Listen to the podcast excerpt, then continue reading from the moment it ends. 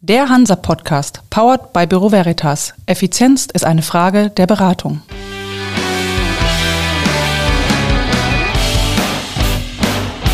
Der Hansa Podcast.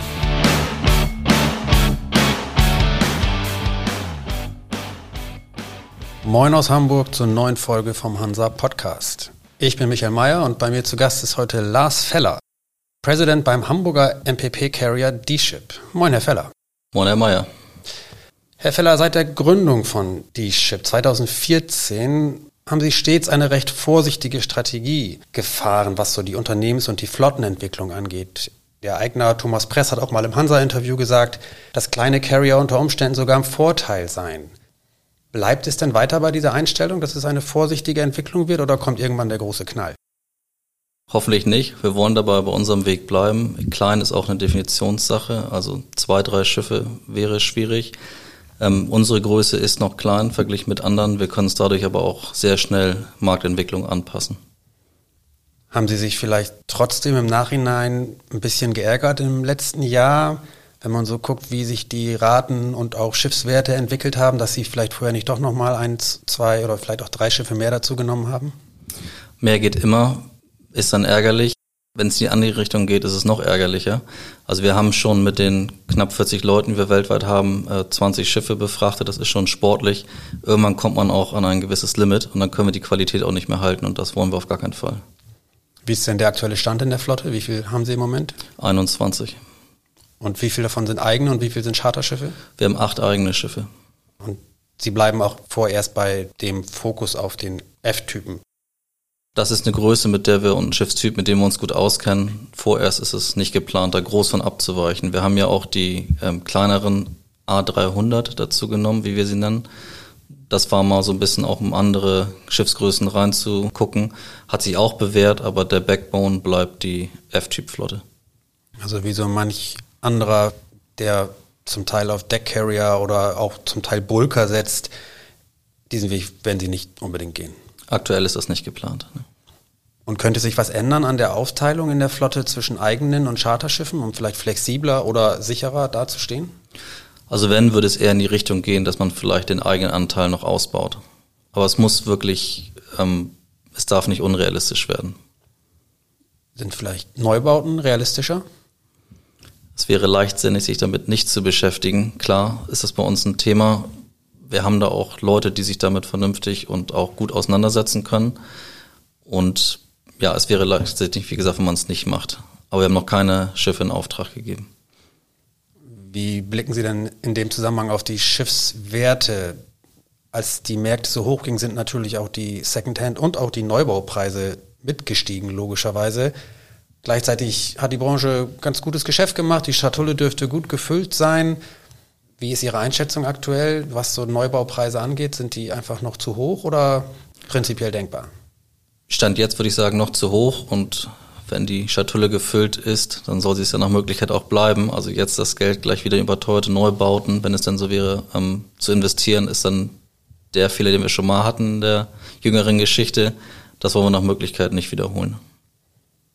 Und falls es dann doch Neubauten wären, ich bleibe noch mal ganz ja. kurz bei dem Punkt. Ich merke das schon.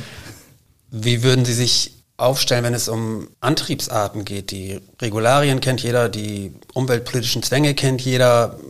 Räder sollten, müssen sich so ein bisschen darauf einstellen, dass sie vielleicht andere Antriebsarten wählen. Was wäre so Ihr Favorit? Ist schwierig zu sagen. Wir haben da zwei, drei Sachen, an denen wir gerade arbeiten. Ähm, es ist generell so, dass früher hat man mehr geguckt, Brücke vorne, Brücke hinten, welche Krankapazität. Heute dreht sich fast alles um den Antrieb. Und das ist das Komplexeste an dem ganzen Thema. Ich höre daraus, dass Sie noch keinen wirklichen Favoriten haben. Wir sind auf dem Weg, einen Favoriten zu haben. Ist jetzt noch ein bisschen früh drüber zu sprechen, aber unsere Leute sind da dran. Und wenn es um das Thema Antriebsart geht, sind dann vielleicht auch Umbauten eine Option für die bestehenden Schiffe, um die fit zu machen? Das sehe ich aktuell noch nicht, weil unsere Flotte relativ jung ist und ähm, vernünftige Werte ausweist. Von daher ist das erstmal nicht geplant. Für Neubauten oder Umbauten in welcher Form auch immer braucht man natürlich ein bisschen Kleingeld. Wie sehen Sie denn die aktuelle Entwicklung, was die Fracht- und die Charterraten vor allen Dingen auch angeht? Das war ja monatelang, ging es ja steil bergauf für die MPP-Branche. Jetzt ist so ein Peak nicht nur erreicht, sondern es geht auch wieder leicht runter. Was erwarten Sie da für die nächsten Monate? Ist jetzt ja aktuell gerade, zumindest laut TMI, runtergegangen. Ich erwarte eigentlich, dass sich das so auf diesem Niveau stabilisiert, vielleicht sogar noch wieder ein bisschen anzieht. Wir waren letzte Woche, ähm, vorletzte Woche in Houston, wir waren davor bei unseren Windkunden, wir waren davor in Japan. Alle haben Auftragsbücher voll. Ähm, es wird auch Energie benötigt, ist auch kein Geheimnis. Die Flotte ist die, wie sie auch vor einem halben Jahr war. Also ich glaube eher, dass der, wenn wir jetzt beim TMI bleiben, der eher wieder steigt, dass es aber da fällt. Wenn man jetzt sagt, wir gucken sechs Monate in die Zukunft. Sie sprechen Ihre Windkunden an. Windenergieanlagen ist eines der ganz großen Ladungssegmente für die Branche. Das kennt man ja mittlerweile. Nun ist es so, dass die aktuellen, ich nenne es jetzt mal geopolitischen Entwicklungen unter anderem dazu führen, dass auch wieder mehr in Öl und Gas und äh, LNG-Infrastruktur investiert wird. Ist das vielleicht also auch für die MPP-Branche ein Segment, was wieder mehr Bedeutung gewinnt? Absolut. Im Idealfall nochmal wieder ein Treiber, dass auch verschiedene sagen wir, Marktteilnehmer sich um den Platz sozusagen dann streiten im Idealfall. Also glaube ich schon, dass erstmal der Outlook für die MPP-Branche nicht so schlecht ist.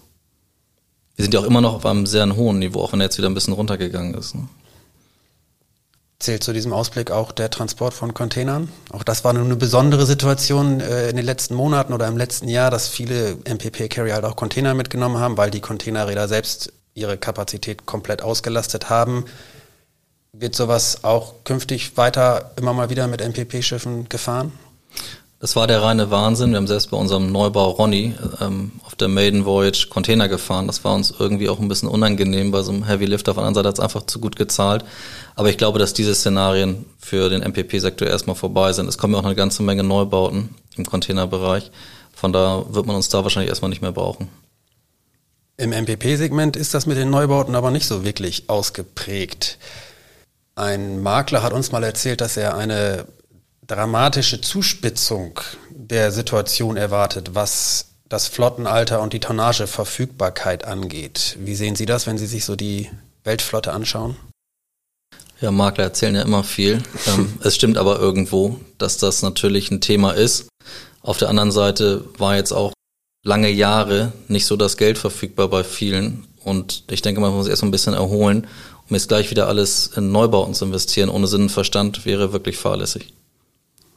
Zumal das wahrscheinlich auch nur helfen würde, wenn gleichzeitig auch ältere Tonnage verschrottet oder zumindest außer Dienst gestellt wird. Es fahren ja doch noch einige ältere Dampfer auf den Weltmeeren. Richtig.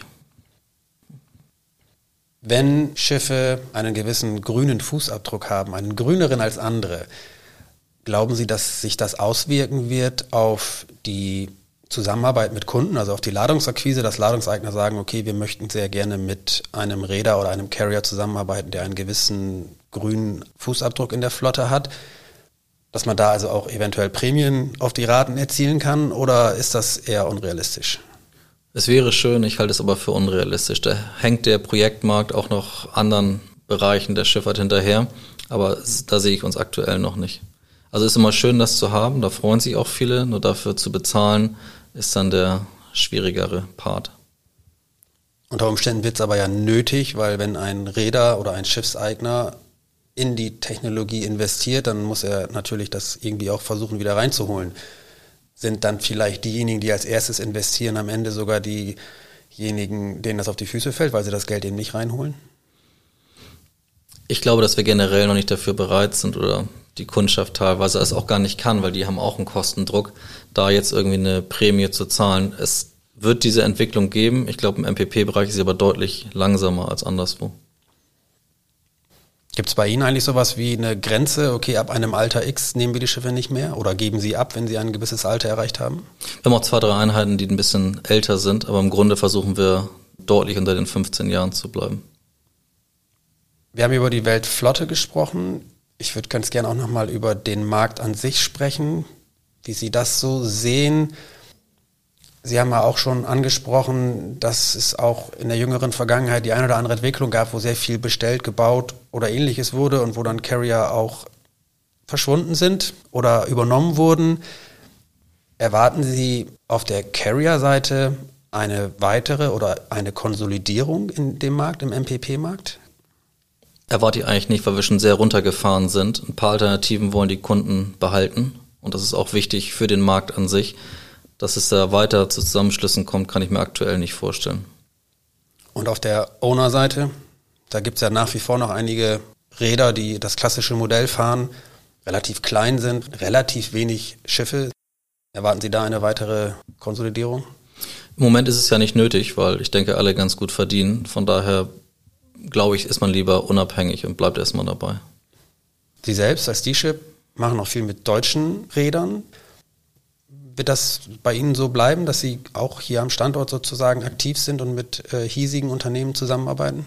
Hat sich bewährt, ähm, haben wir auch damals mit voller Absicht so ausgewählt, dass man Leute auch hat, mit denen man sich auch mal kurzfristig treffen kann, falls nötig und die Qualität halt stimmt.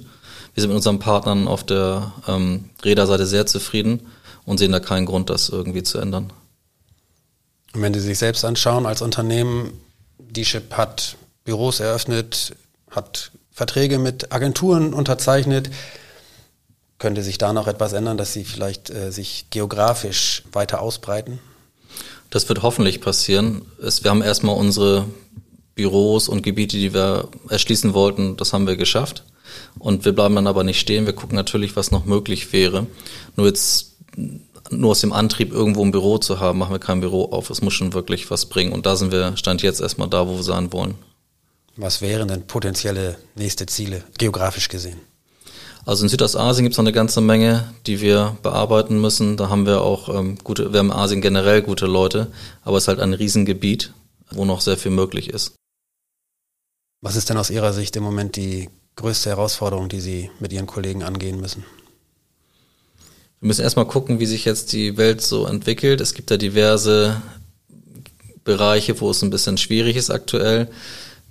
Ich sehe die Weltwirtschaft nicht so schwarz, wie es teilweise beschrieben wird. Ähm, der Arbeitsmarkt zeigt ganz klar, dass es ähm, eigentlich eine gute Entwicklung sein kann. Und ich sehe uns auch als Schifffahrt da relativ stabil im nächsten Jahr. Von daher wollen wir das, was wir in den letzten Jahren geschafft haben, eigentlich vorantreiben und ähm, ausbauen. Nur, wie gesagt, nach wie vor keine verrückten Sachen machen würde zu verrückten Sachen gehören, gewisse Gebiete anzufahren oder zu bedienen oder gewisse Kunden weiter zu bedienen? Also schließen Sie irgendwelche Fahrtgebiete aus aus Sicherheitsgründen oder aus politischen Gründen oder ähm, irgendwelcher anderer Gründe, die sich im Moment aus der Geopolitik ergeben? Stichwort Russland, Stichwort China. Genau, der Krieg in der Ukraine ist natürlich das bestimmte Thema aktuell und da muss man halt gucken, wie sich das die nächsten Wochen, Monate oder vielleicht sogar noch Jahre entwickelt. Aber gerade Russland ist aktuell für uns zum Beispiel kein Thema. Gibt es noch weitere Gebiete, die das betrifft? Gut, der ganze Bereich in der, in der Black Sea ist auch klar. Ansonsten alles, was vor dem Krieg äh, vorgesehen war, machen wir nach wie vor. Und wenn es ums Strategische geht bei Ihnen, also nicht nur ums Operative, sondern ums Strategische, vielleicht verraten Sie uns ja, an welchen Baustellen Sie da im Moment gerade arbeiten. Im nächsten Podcast. Das nehme ich mal als Aufforderung, noch einen weiteren Podcast zu machen. Damit sind wir auch schon am Ende angekommen. Ich danke Ihnen sehr für die Einblicke. Das war sehr interessant.